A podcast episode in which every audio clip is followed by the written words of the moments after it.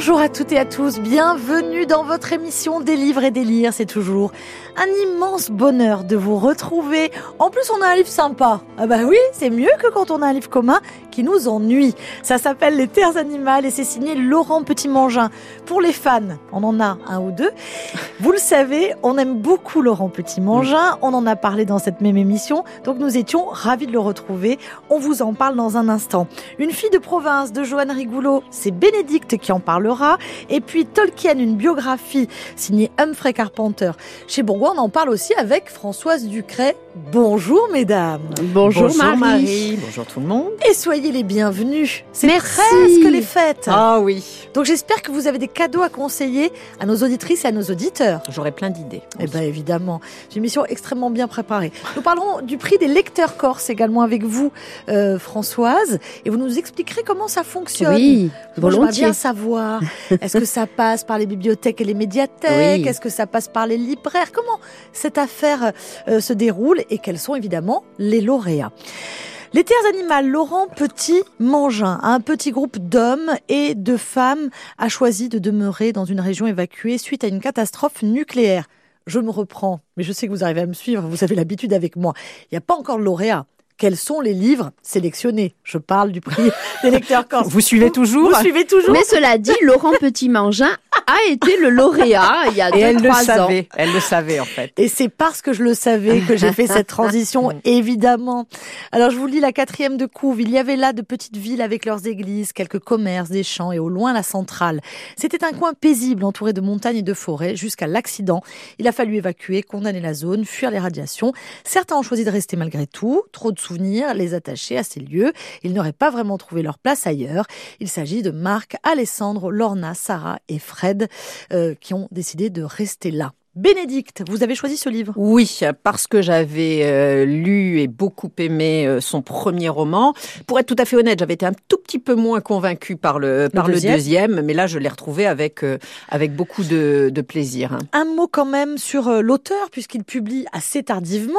Il a un emploi, je crois qu'il est employé de, de- d'Air France, si pas oui, je ne sais plus exactement, mais voilà, il a son premier roman, voilà, il a Genre à une publié cinquantaine d'années. quelque chose comme Quelque ça. chose et, comme ça. et, hum, ce qu'il faut de nuit a eu un succès colossal En plus, pour un premier pour un roman. premier roman. Le deuxième, vous restez un petit peu à côté. Oui. Moi, je l'ai pas lu. Ouais. Alors moi j'avais aimé parce que oui parce que euh, ça parle euh, de Berlin à la fin de la guerre et je trouvais ça vachement intéressant euh, qu'il ait euh, retracé cette histoire finalement du début euh, euh, de, de- du rideau de fer, du début euh, des, euh, de, de l'espionnage. Le côté roman euh, historique vachement intéressant, ouais, ouais. vous a séduit. Ouais. Bon, on avait Mais- adoré ce qu'il faut de nuit parce que c'était l'histoire d'un père ah oui. avec ses enfants. Ouais. Bon, c'était hyper touchant et puis voilà, des relations euh, complexes. Bref, euh, laissez-vous embarquer si vous avez envie de, de découvrir Laurent Petit-Mangin par son premier ouvrage.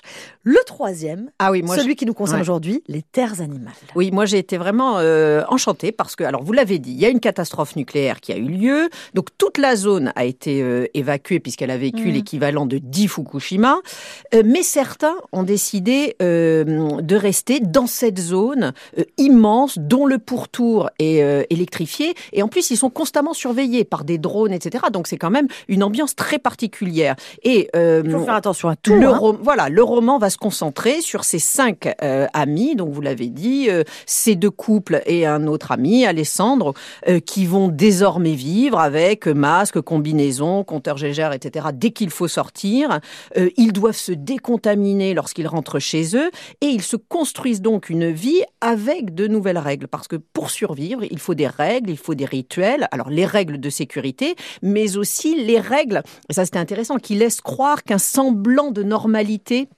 existe toujours malgré tout. Par exemple, le dimanche, les hommes vont jouer euh, au foot. Et c'est vrai que la question qui se pose immédiatement, c'est pourquoi choisir de rester euh, Alors pour le couple Fred et Sarah, on a assez vite la, la, réponse parce que eux, leur petite fille est morte, elle était malade, elle est morte, elle est enterrée ici et ils veulent rester près, euh, près, de, près de la tombe.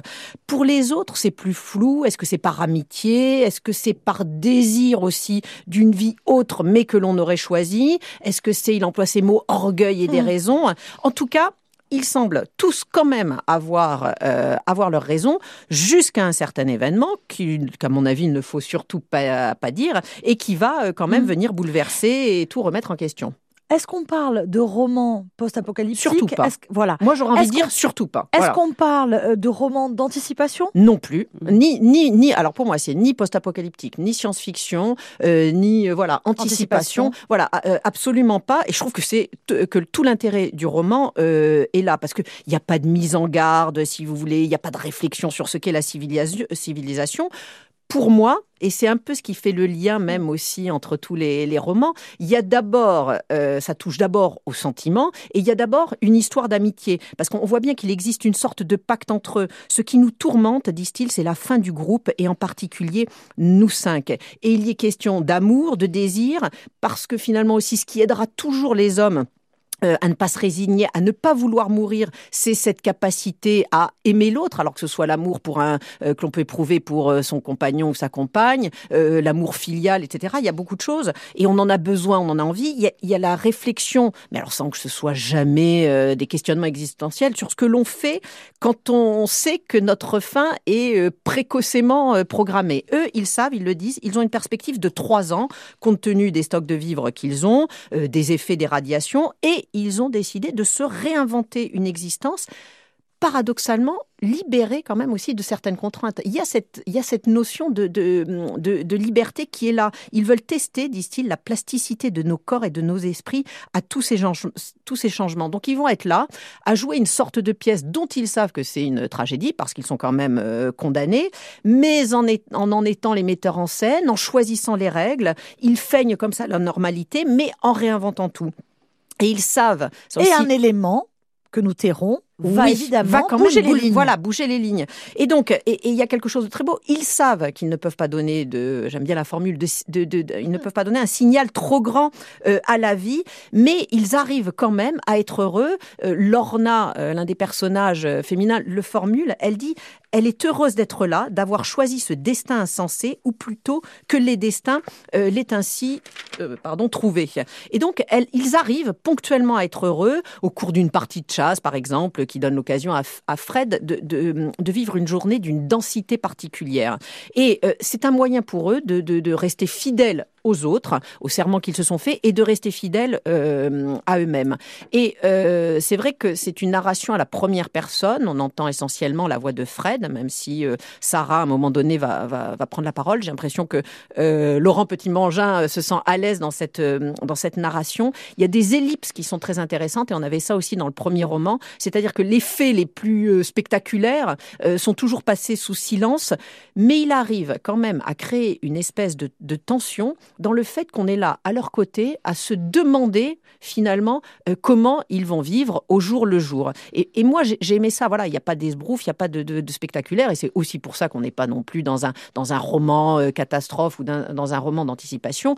Mais euh, il y a toujours cette grande justesse et sensibilité, voilà, accordée au sentiment au sentiment humain. Il y, a une beauté, moi je trouve, de, dans la simplicité du style qui me me ravit toujours chez, euh, chez, chez, chez, Petit Mangin.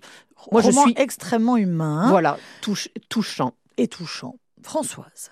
Alors, même si je n'ai pas été euh, complètement emballée par le livre, effectivement, il y a des, des réflexions intéressantes. Alors, vous disiez, ce n'est pas euh, en effet un livre post-apocalyptique parce qu'il n'y a pas eu une apocalypse sur toute la planète, sur toute l'humanité, mais en effet sur un groupe ce qui peut être tout à fait euh, récent, hein, euh, qui peut, ce qui peut se produire euh, demain ou après-demain ou hier. Hein, ça s'est déjà produit.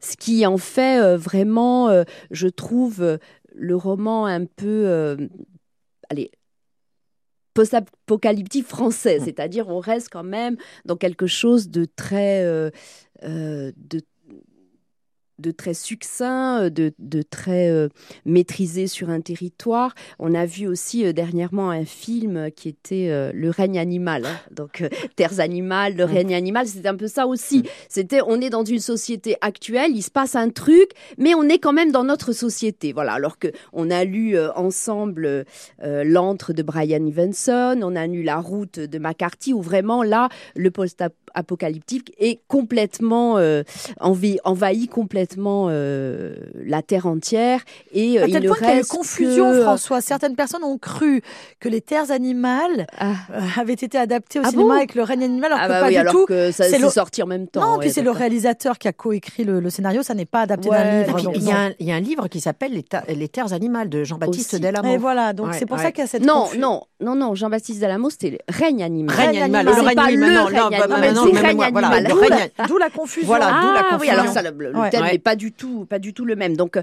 en effet, euh, bon, c'est vrai que le roman américain, il est quand même plus euh, radical, et on l'a vu, hein, il reste que quelques lambeaux d'humanité.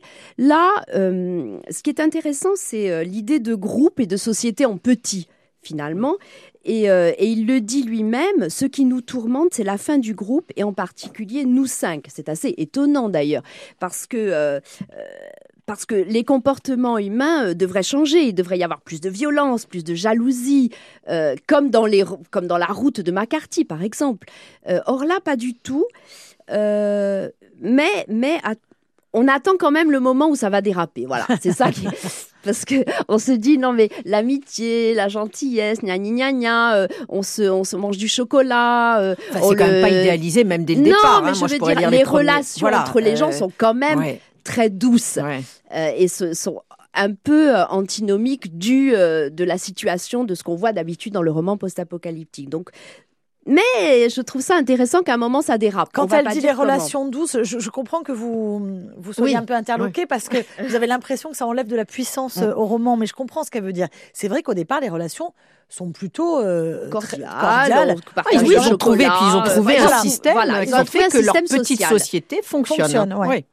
Euh, donc là, c'est vrai que c'est un peu étonnant. Mais bon, après, il y a un dérapage, et ça, c'est Mm. plus intéressant. Euh, et puis, il y a aussi euh, les thèmes euh, habituels chez Petit Mangin. Il y a le thème de la paternité. Il y a cette enfant morte, il y a quand même ces relations familiales, le couple, et puis là, l'adultère aussi. Enfin bon, il y a quand même ces thèmes habituels, vous le disiez sur l'humanité, il parle de nous dans un espace restreint. Il parle de la vie dans un espace Voilà. restreint, dans, pre- dans un presque huis clos, dans la non-vie en fait. C'est ça qui quand est on sait intéressant. que trois ans est notre horizon, c'est Ouais, ce qu'il dit. Trois ans est notre horizon. L'après est tabou. Ça, je, je trouve ça intéressant. Puis il y a une réflexion aussi intéressante sur, euh, sur le temps. Quand il écrit euh, Les taux de radioactivité ne s'améliorent pas sur tout le temps qui reste. hein. On pourrait vivre 100 ans qu'on ne les connaîtrait pas meilleurs. Donc il y a, il y a le temps de la vie humaine et puis il y a le temps de la catastrophe et le temps de la vie sur Terre. Qui va être euh, obéré pendant très longtemps euh, par euh, la radioactivité. Euh, donc là, c'est intéressant parce que les deux vies ne sont pas à la même échelle du temps. Et c'est euh, et c'est aussi euh, le sentiment qu'on a actuellement avec le réchauffement climatique. On n'a pas euh, la même échelle du temps et c'est très angoissant. Voilà, Mm. cette histoire de rapport au temps, c'est assez angoissant. Moi, ce que j'aime beaucoup, bien fait. beaucoup, beaucoup dans ce livre et euh, qui m'a qui m'a touché évidemment, mais qui m'a passionné, c'est cette faculté qu'a Laurent Petit-Mangin dans un texte assez court euh, à faire qu'on on soit autant attaché au personnage. Ah oui, mais moi c'est Moi, je vois on est- tellement de films, avec je lis tellement Ouais. de livres où je mets du temps à m'attacher, voire je m'attache jamais. Et là, le tour de force, Dès il, les est, il est premières quand même. pages. Ouais, mais c'est Ouais. assez incroyable. Ah oui, oui, oui, oui. Je, je- Et je puis sans, parce sans que- effet de manche. sans effet de manche, euh, avec voilà. une écriture. Et ça, euh, je trouve que c'est un véritable tour de force, vraiment. Et puis, euh, Mm. dans la dystopie, il y a souvent, souvent quand même euh, un, un- c'est souvent moralisateur, voilà. Et là, jamais. Et là, ça n'est jamais Ouais. moralisateur. Ça, et ça, c'est- je trouve ça pas mal quand même. Ouais, ouais. Non, Et à un moment un donné, il arrive toujours, parce qu'il y a les failles, les faiblesses, les lâchetés, mais il y a aussi toujours un peu de grandeur à un moment donné chez. Toujours de la lumière. Voilà, toujours, toujours, toujours. Voilà. Ouais. Absolument. Et, et Même ça, dans les cas les plus oui, désespérés. ouais, Ouais, ouais, ouais. exactement. Bon, quand c'est très bien comme ça, vous remarquez, on n'a pas parlé de l'écriture. Parce que l'écriture, elle est sublime. Et ça, alors, depuis toujours, quoi, depuis le premier roman. Enfin, franchement, c'est c'est tellement beau. Vous lisez les premières Mm. lignes.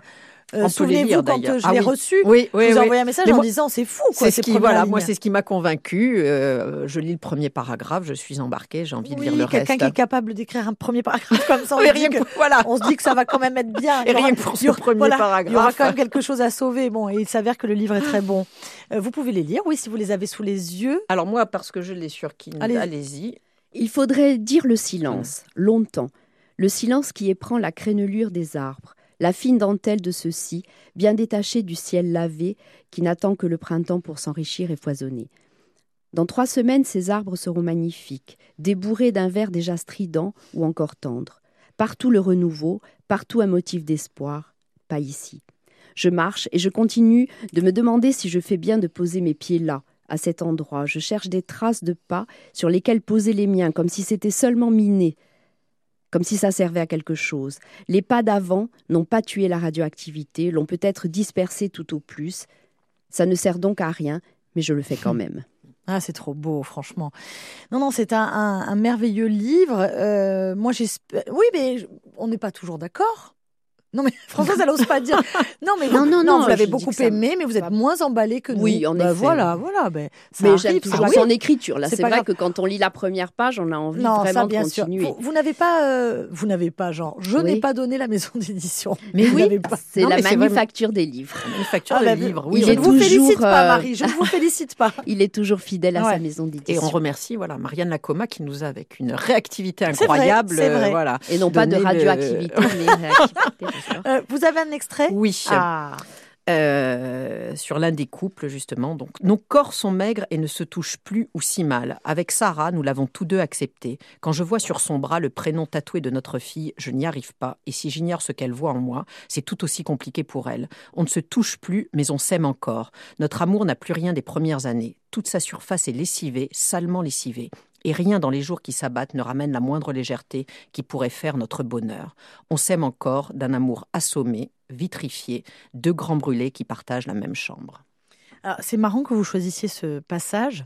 Tout le monde s'en fiche hein, de ce que je Vous vais ne l'avez dire. pas Non, mais Non, non, c'est pas ça, pas du Oui. tout. Non, non, non, il m'a complètement bouleversée. Ah, mais moi aussi. Vous avez trouvé ça complètement naïf, mais Non, non. étant maman, adorant Ouais. les tatouages, Ouais. je n'ai pas le, le prénom de mes enfants tatoué et je me suis jamais posé la question. Je me suis jamais dit, lorsque j'ai lu ces lignes, je me suis dit, mais perdre un enfant Ouais. et avoir son prénom tatoué euh, sur la peau visible, Oui. ça doit être quelque chose. Et ça, Laurent Petit-Manger, encore une fois, c'est des choses auxquelles pense, oui, mais c'est des, des- des- mots, des des petites détails, des petits détails le- insignifiants qui en disent, qui en disent long.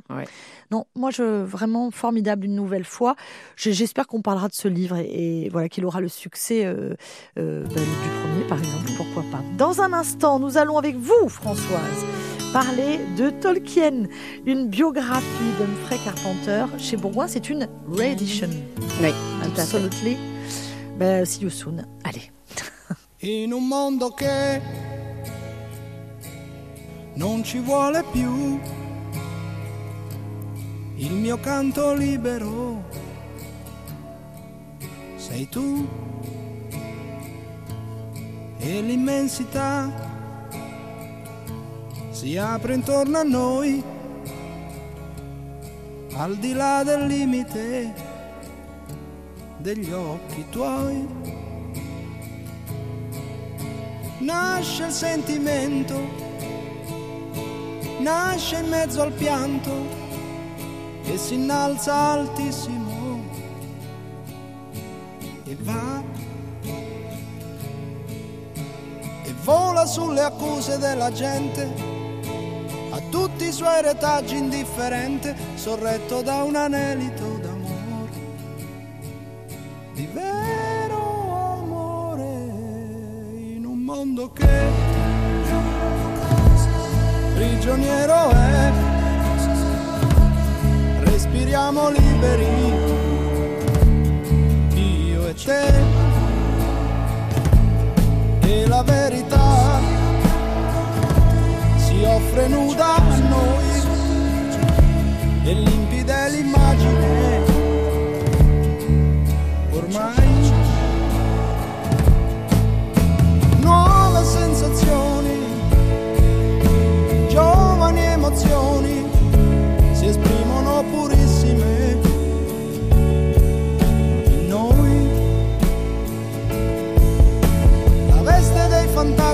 passato, cadendo lascia il quadro immacolato e salza un vento tiepido d'amore, di vero amore, riscopro te.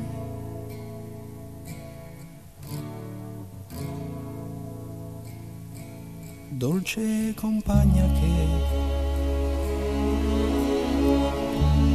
sai dove andare, ma sai che ovunque andrai,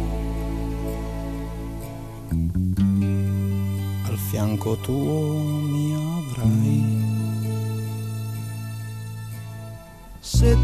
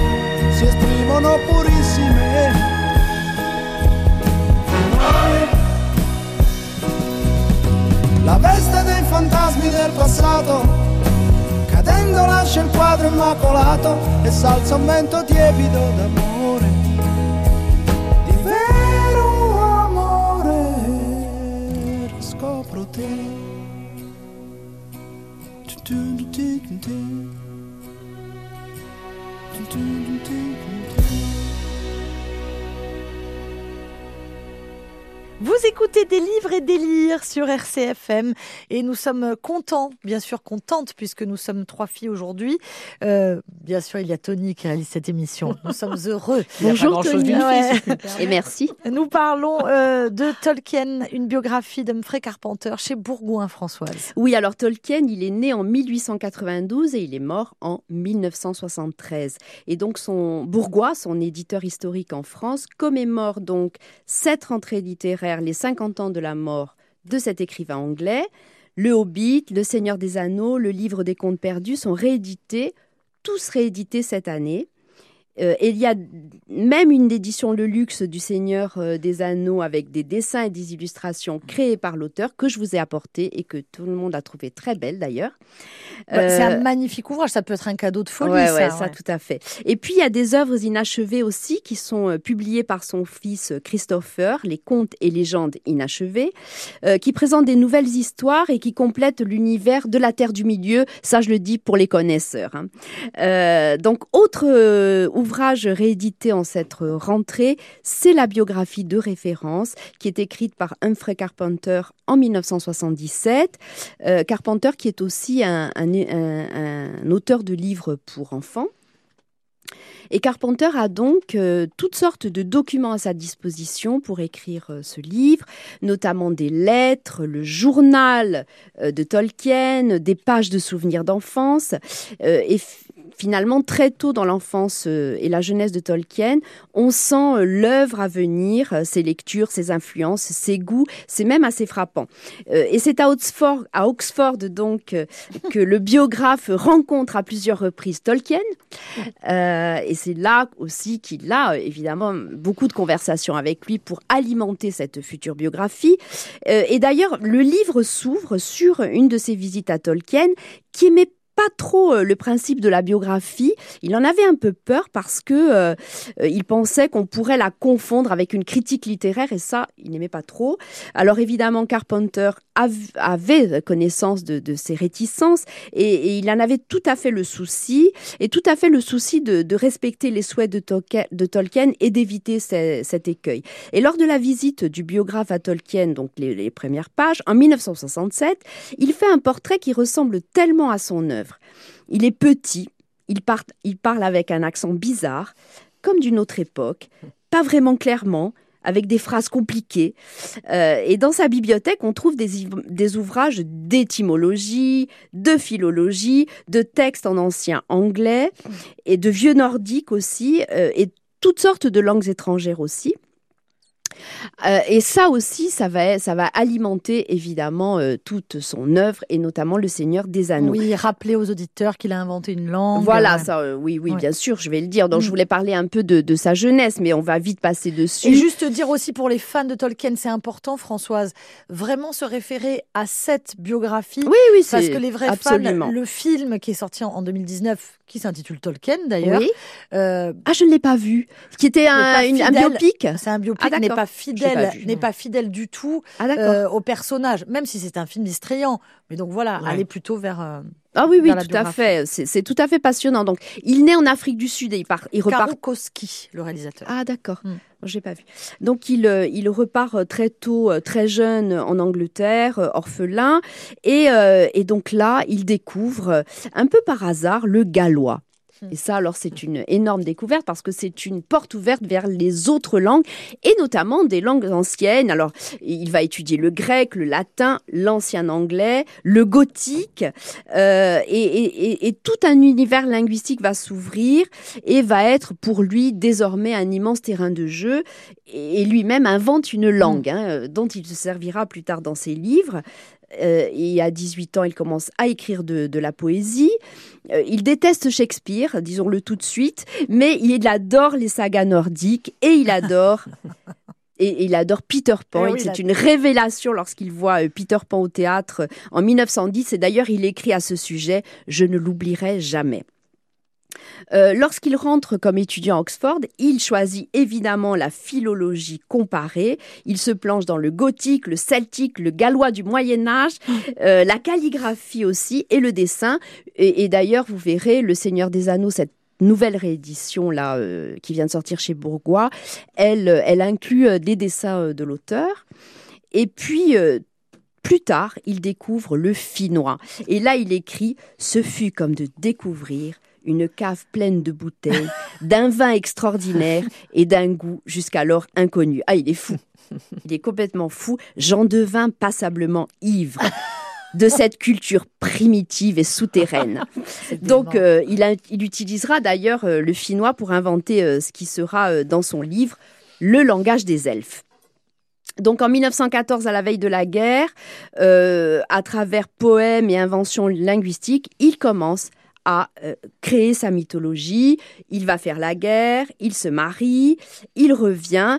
Et, euh, et, aussi, il faut dire que l'œuvre de Tolkien, à part euh, ces histoires évidemment de langue hein, qui sont essentielles, eh bien, elle est baignée aussi d'une sorte de christianisme. Sa mère s'était convertie à la région religion catholique, ce qui n'était pas euh, très courant euh, en Angleterre à cette époque. Euh, et, voilà, il devient lui-même professeur de philologie et d'anglo-saxon, bien sûr, donc cette sorte d'anglais ancien. Et voilà, il devient, il est vraiment beaucoup aimé par ses étudiants. Et euh, à quel moment il écrit? Est-ce qu'il écrit tout le temps durant sa jeunesse? Oui, il commence à écrire euh, assez jeune, assez jeune mais plutôt de la plutôt de la poésie, à vrai dire. Et c'est au retour de la guerre, quand il devient prof, que, ça commence à, son univers commence à se, à se créer. Euh, et d'ailleurs, il, il participe au début des années 30, donc là on est en entre-deux-guerres, euh, à un cercle littéraire dont le pilier est Lewis, donc le grand écrivain que l'on connaît, le, le, le grand euh, inventeur de Narnia, hein, de, la, de, la, de la saga Narnia, et son ami de toujours. Et, voilà, donc, et voilà. Et donc, euh, toute sa vie universitaire, sa vie avec ses amis, avec ses enfants, tout tourne autour des légendes anciennes qui sont peuplées de trolls, de langues perdues et qui finissent par créer son œuvre, hein, parce que il écrit, il écrit, il écrit.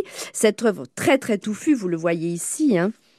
Et puis, euh, euh, son, son, premier texte a été Le Hobbit, hein, il, faut, il faut le dire. Et euh, cette première phrase extraordinaire, dans un trou, vivait un hobbit.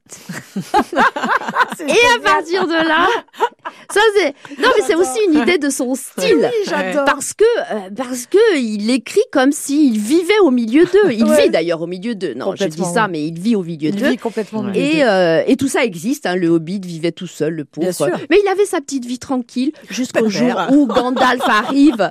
Et alors Mais là, tout est vrai, change. Françoise. Tout, est vrai, absolument, Bon. absolument. Si par exemple, on souhaite faire ce cadeau absolument incroyable, c'est-à-dire cette biographie, euh, Ah ben on se régale, je vous le dis, c'est formidable. une Bon, moi bourse- j'aime bien, une bourse bien les langues aussi.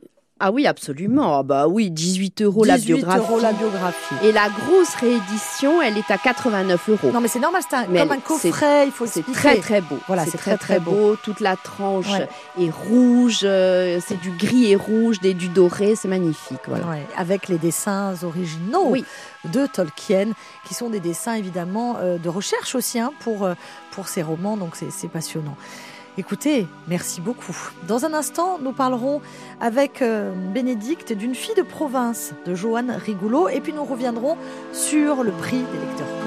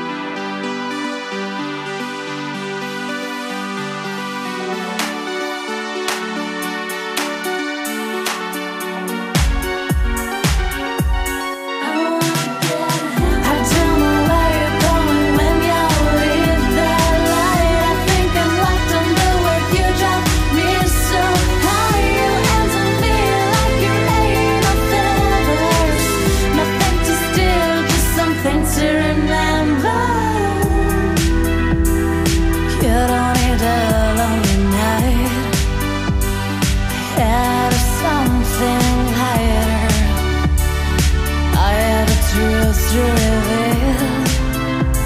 something to remember. You don't need a breath, just wanna hear your sigh. They never tell me lies. You've never been stranger.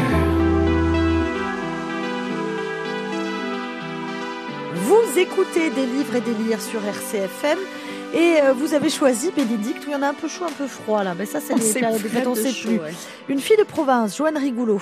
Voilà, publié aux éditions Les Avrils. Donc Joanne Rigoulot est productrice hein, au départ, scénariste et romancière. Donc Euh, un premier roman euh, avait été publié en 2007, un deuxième en 2012. En 2019, elle écrit un dimanche matin qui relate le féminicide perpétré par son cousin.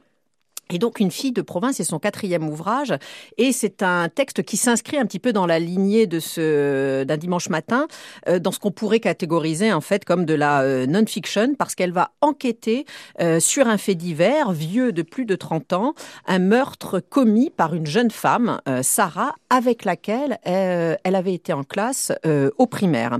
Donc elle va, Joanne Rigoulot va en fait revenir sur le parcours de deux jeunes filles de province, le sien évidemment, et euh, mais en filigrane, et euh, avant tout celui de Sarah et un petit peu celui de Rachida Dati, on y reviendra.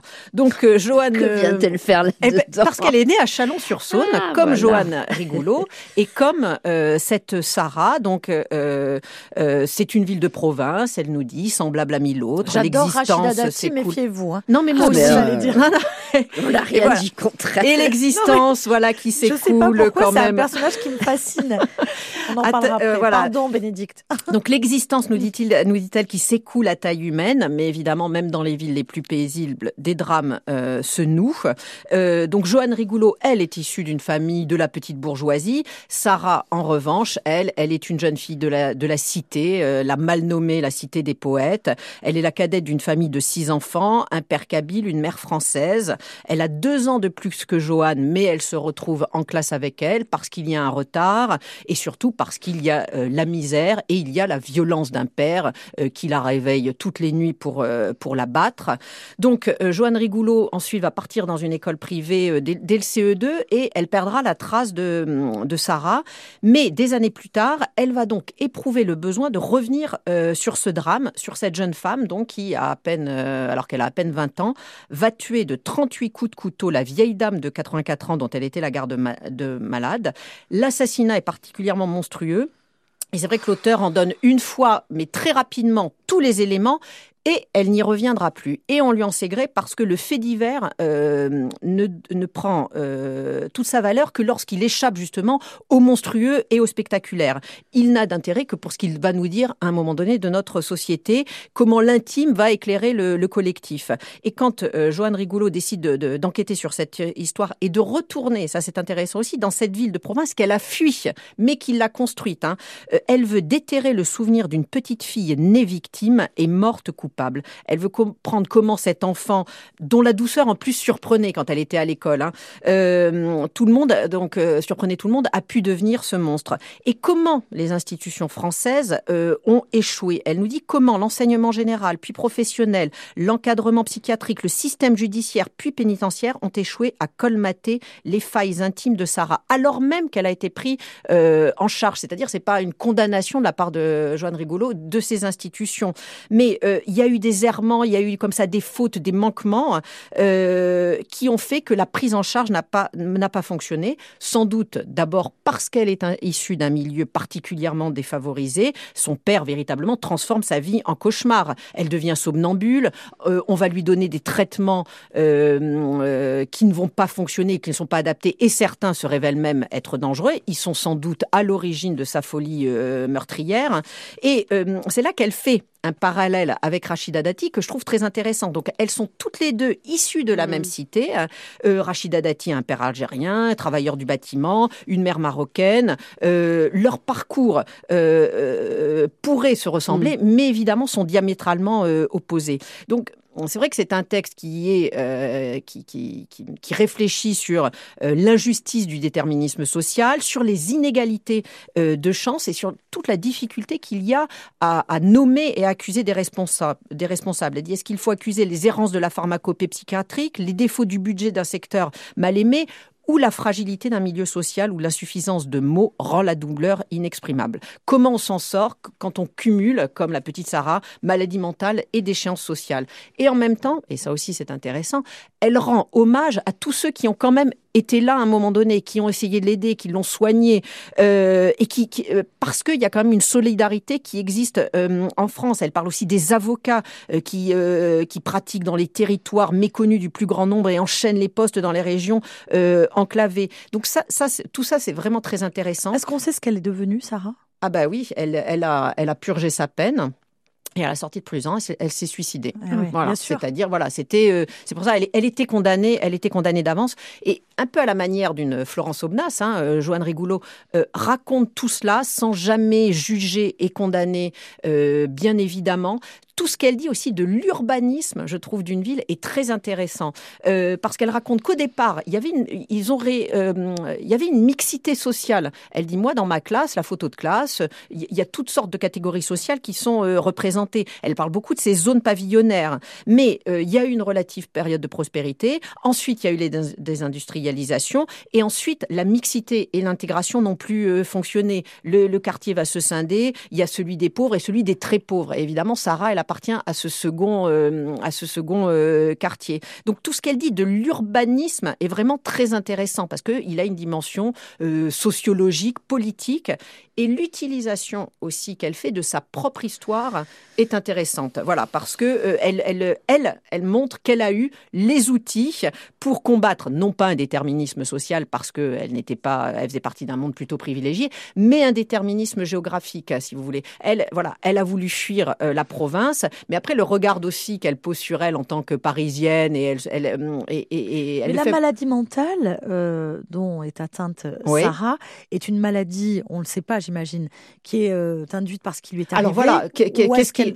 Est-ce qu'il y avait au départ, On voilà, euh, Ouais. déjà un terrain, si vous voulez Est-ce que ça a été accentué par toute la maltraitance Mais peut-être parce que cette Mais- maltraitance a eu lieu Voilà. sur la mère, Mais et sur la mère enceinte, sur donc c'est compliqué Voilà, de savoir. c'est compliqué Ouais. de savoir. Et surtout, il y a un moment donné, il y a eu de vraies défaillances. C'est-à-dire que le, le, le médicament qu'on lui a prescrit Oui, le euh, voilà, a a été, défaillant. a été ensuite retiré. Ouais. Euh, aux États-Unis, il y a des drames aussi qui ont été euh, notés. Voilà, des, des, des violences complètement monstrueuses et des crimes qui ont été commis. Donc voilà, tout cela, elle, le- elle, le- elle le raconte et c'est voilà, elle réfléchit sur voilà notre notre responsabilité collective. Mais je répète, voilà, c'est pas non plus un pamphlet contre euh, les, les institutions. Donc euh, non, non, j'ai voilà, c'est un, un, un livre que que j'ai lu avec beaucoup de plaisir, que je trouve vraiment euh, intéressant et bien bien ficelé. Et il y a Bon. du talent d'écriture aussi quand même, il faut le faut le noter. On, on- on va peut-être rappeler euh, donc une fille de province pour le titre Joanne Rigoulot et c'est aux éditions Les Avrils. Les avrils. Merci Bénédicte.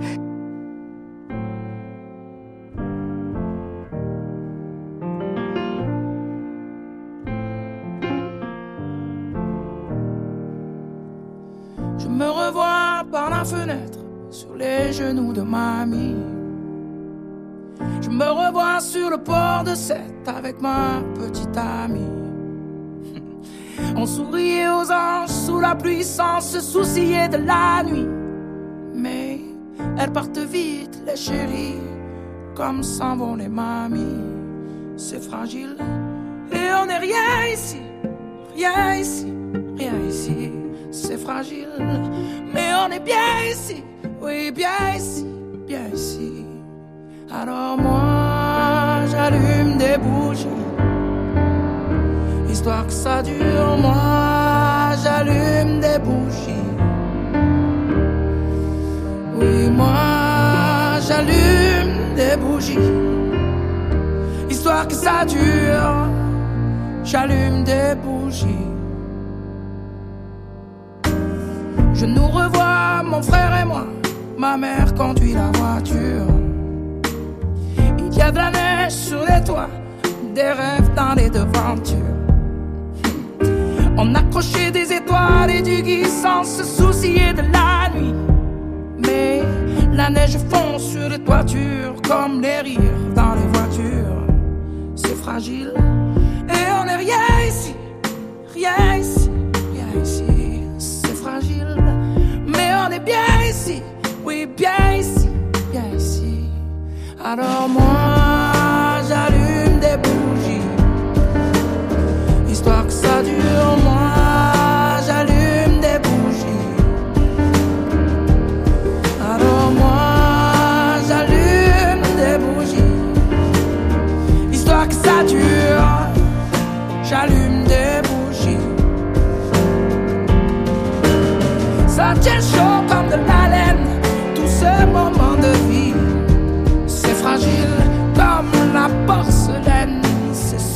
loin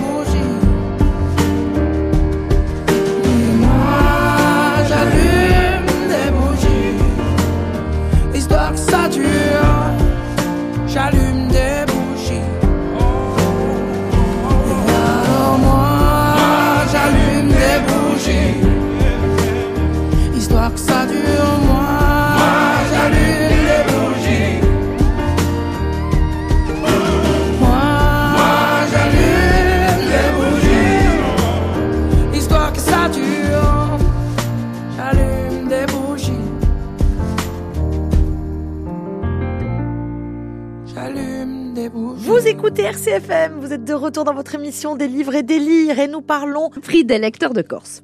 le prix des lecteurs de Corse, tout, tout, simplement. Effectivement, euh, les bibliothèques euh, offrent la possibilité de, de, de, de l'emprunt de ces livres-là. Alors voilà comment ça fonctionne. Euh, lorsque euh, en fin d'année, on dit on va euh, faire euh, la liste des livres, hein, on va faire une première euh, sélection, on demande aux bibliothécaires, avec leurs lecteurs, de nous faire remonter leur choix. Donc ils montent beaucoup de livres. Et il y a évidemment des occurrences. Donc, euh, donc à partir de, de, de, de- de ces propositions, on fait des listes. Et ensuite, la liste est arrêtée. Huit euh, livres en langue française, euh, huit aussi en langue corse. Et euh, il y aura deux prix hein, euh, qui seront décernés. Et, euh, et les bibliothèques, à ce moment-là, achètent les livres et les, les proposent à leurs lecteurs. Alors, si on n'est pas... euh, euh, affilié à une bibliothèque. hein. Si on n'a pas encore sa carte, on peut toujours le faire, évidemment. C'est Et toujours oui, pour- gratuit pour, partout. aller voter, euh, voilà. ouais, ça vaut le coup. C'est surtout le territoire. hein. Il y a les bibliothèques Puis une- territoriales une et, chose, et Il y a municipales. une jolie chose à dire quand Oui. même sur les bibliothèques, c'est que parfois nos libraires qu'on embrasse, et on sait à quel point c'est difficile, Mm. n'ont pas certains ouvrages. Au stupeur, vous les trouvez euh, dans les bibliothèques. Mm. Voilà, je le dis au passage. Oui, Et, et non, mais Mm. c'est chouette quand même. Voilà. oui, oui, c'est vrai. Donc abonnez-vous. Oui, voilà. Mm. C'est gratuit en Ouais. général. Euh, donc, euh, il y a toutes les bibliothèques territoriales qui participent, c'est-à-dire les bibliothèques de la collectivité de Corse, Follet, Licorte, Petretto, Bichisano, Cozzano. Et puis ensuite, il y a des bibliothèques euh, municipales. Alors, il y a toutes les bibliothèques d'Ajaccio. Il y a des urnes au sein des bibliothèques ou c'est en ligne? Comment ça se Évidemment, passe? non, c'est des urnes. D'accord. Mais oui, J'arrive avec mon petit papier. Exactement. Tout simplement. Exactement. Et je peux voter plusieurs aussi- fois Écoutez, ça, on est, oui, bien sûr. Mais les gens le font pas. Mais bon, allez, tout de suite, vous allez chercher midi à 14h. Non, non, tous les Vous gens allez- sont honnêtes. vous allez les chercher- sont très Tout de suite, je vais honnêtes. chercher l'arnaque, moi, c'est dans mon ADN. Qu'est-ce que vous Et on n'est pas obligé non plus de lire tous les livres. Si on Bien a sûr. des coups de cœur, on les, Bien on sûr. les dit, on les écrit et on met dans l'urne. Euh, donc on a quand même toute l'année pour lire tous les livres. Le premier vote, c'est le 30 euh, avril. Le, oui, le 30 avril. Et ensuite, euh, en, le 30 mai, on a le vote définitif. Euh, 16 on peut les lire. largement le temps de les lire et le bon. temps de lire autre chose aussi. Eh bien sûr. Et d'en parler au sein de nos clubs de lecture. Voilà. Alors maintenant, ma chère Françoise, parlez-nous de la sélection. Ouh là là. Alors, la sélection. Alors, la sélection en langue française. et Il y a deux Corses, hein, parce que c'est vrai que comme les, euh, comme les livres sont beaucoup Il leur arrive euh, d'écrire en français parfois. Ouais, alors il y a François-Xavier Dianoustev, Annie, ça va vous étonner, mais bon, il a, le livre a, a fait son petit parcours en Ah bibliothèque et donc euh, il a été sélectionné. Non mais Il ça m'étonne aussi- pas parce qu'on m'a demandé, euh, on me l'a demandé Quoi plusieurs fois. Est-ce que je peux t'emprunter? Tu Ah. peux aller l'acheter surtout, bien Oui, sûr. voilà. Donc, un très honnête bandit euh, d'Antoine Albertine que les, les- les lecteurs de bibliothèque aiment beaucoup. Eh ouais. Ensuite, il y a L'Enragé de Sorge Salandon. Il y a Les Brouillards Noirs de Patrice Guin. Il y a euh, Chaleur humaine de Serge Doncourt. L'Enfant dans le taxi de Sylvain Prudhomme. Perspective de Laurent Bunet. Et voilà. Ah oui, oui. Et Sur manque la dalle de Fred Vargas. Ah voilà. Il y a un peu de tout. Vous voyez, il y a du polar, il y a du roman noir. Vous avez donné 16 titres là. Non, les huit français. non, Les huit non, Français. huit français. Pardon. Après, en langue corse, euh, voilà, il y a Marilyn de Marielle Clément, il y a Mangeur de monde de Jean-Michel Neri, Il y a euh, Iganutiali de Diago Moutière, Logimondi d'Alain Di Meglio, Serrano Buesiole de Patrizia Gadagega. Euh, et puis, et puis, et puis, voilà. Je ah oui, et Santoni, et de dit Caligari. Voilà. Et Philippa Santoni Et Philippa, oui, Philippa Je Santoni ne dirai da pas le Parigi titre. Sinate. D'accord. Ah, Eh ben Voilà. non, mais comme ça, on n'en oublie pas. Non, puis c'est intéressant d'avoir une sélection, voilà, de professionnels et, et de pouvoir euh, emprunter des livres. C'est quand même Alors, hyper pas chouette. sélection de professionnels, attention, sélection qui est faite avec les lecteurs aussi. Une, vous voyez une sélection professionnelle. Ah, pardon. Ah oui. non, vous avez raison. Une Voilà. sélection professionnelle parce que c'est les lecteurs aussi. Ça, je trouve ça intéressant leur- aussi. Ouais. Oui, voilà, vous avez raison, bien sûr. Et donc, euh, oui, euh, Laurent Petit-Margin a été primé il y a trois ans. Euh, donc Il voilà, dans la sélection, content. il avait eu D'ailleurs, le il est venu ouais. nous voir, il est venu prendre son prix. il euh, avait eu le prix des lecteurs. voilà, il est sympa. Laurent petit Il est très sympa. Bon, il est ben voilà. adorable. Et, euh, et donc, je voulais vous signaler aussi euh, à la médiathèque de Castanich à Affolé une résidence. On est, elle commence, elle a commencé lundi dernier. Signalez-le parce que je sais pas si on va pouvoir venir. hein. Donc signalez-le. Non, parce que, mais on retrouvera donc ce- nous sommes samedi, donc ce soir, ouais. euh, la, la, l'autrice en résidence, qui est D'accord. Anouk Langanet, euh, fera une lecture radiophonique avec des comédiens Génial. de ses, de ses livres. Donc Et elle cette- est restée toute la semaine en résidence pour écrire et travailler avec le metteur en scène, euh, avec un metteur en scène parisien, euh, et je vais retrouver son nom, Ouais. Philippe, et, euh, et des acteurs corses, huit acteurs. Ils sont en résidence pour peaufiner le texte qui avait été commencé cet été à Piève. Euh, lors de Mostra de Adral, et puisque ce sont nos partenaires, et la pièce sera définitivement jouée l'été prochain durant le festival de- à Piève. Et la résidence, Et a- dans la, dans la, la résidence a démarré lundi dernier. Donc ça. samedi, une restitution de textes lus Oui. radiophoniques avec des acteurs. ouais, Et la voilà. pièce cet été. Voilà, Ben, exactement. c'est formidable ça. Merci beaucoup pour l'information. Euh, ça va le bac français? Philippe Baronnet, pardon, Philippe Baronnet est le metteur en Philippe scène. Baronnet. L'autrice, c'est Anouk Langanet, qu'on connaît, euh, dont Bien on a sûr, déjà parlé. Bien ici. sûr. Entre deux alertes à la bombe, oui, ça va. Ah oui, il y a ça, bien sûr, bien sûr. Et euh, vous avez beaucoup d'œuvres? Intégrales cette année Comme d'habitude, ce sont les mêmes. Ah oui. Puisque c'est le choix, vous savez, on nous impose. Non, mais là, il y a une très belle. euh, Non, mais vous pouvez, vous les professeurs, en choisir euh, quelques-unes. Vous les faites Ouais, pas non, toutes. euh, sauf que- non, mais non, sommes- non, mais la très belle surprise, c'est qu'on a Rimbaud euh, en recueil poétique, les cahiers de Douai. Il y a quelques merveilles susceptibles en plus de vraiment. compliqué, non, pour Non, un non, de non. première Non, ce sont les textes. voilà, il y a le mal, il y a les effarés. Ce sont des textes très beaux qui vont toucher. voilà, c'est pas les plus compliqués. Bon, c'est pas les plus compliqués, non, ok. non. Et d'autres œuvres euh, comme bah, ça, là, à la Et il y a volée les fausses confidences. Bon, ça, je trouve que c'est ça, c'est merveilleux. Moi, le théâtre de Marivaux me, me Ouais. plaît. euh, voilà. Il y a la bruyère aussi, non? Euh, les caractères de la bruyère, mais moi j'ai choisi la déclaration des droits de la femme et de la citoyenne, puisqu'on a quand même le choix. Royalement, il nous offre la possibilité entre trois œuvres. Ouais. Mais là, c'était d'actualité. Vous avez Molière euh, aussi. les, Le malade imaginaire. Mais j'ai choisi les fausses confidences. On a Manon Lescaut aussi. Vous avez Manon Lescaut Voilà, aussi. c'est plus difficile. Hein. Mais Manon Lescaut. Mais Manon Lescaut, moi, je vous signale qu'on l'étudiait au collège, souvenez-vous, Ouais. et que je n'avais rien compris. Bah ouais. Ouais. Déjà à l'époque. Non, mais vo- vo- voilà, c'est. Mais vous savez, c'est bon, ardu quand même, Manon C'est quand même ardu. C'est quand même ardu. Alors, il faut trouver euh, les portes d'entrée quand même pour leur donner accès au texte. Vous l'avez que- choisi? Oui, c'est ce que je choisirais. Et mais ça peut, ça peut leur plaire. Non, hein. bien sûr, bien Voilà. sûr. Puis Manon Lescaut, avez- la libertine. je savais que vous avez, je sais que vous avez l'art de, de, de Ça, façon. je ne sais pas. Mais oui, voilà. mais oui, de les intéresser De élèves. Prévost, Ouais. Oui. grand auteur. Elle a raison de préciser, l'abbé Prévost. Bon, voilà, c'était une fin un petit peu euh, loufoque, hein, mais j'aime bien de temps en temps parler du bac français. Je vous remercie pour votre écoute et je vous dis à très bientôt. À bientôt. Merci. Au revoir Marie, merci. Au revoir Françoise, au revoir Bénédicte.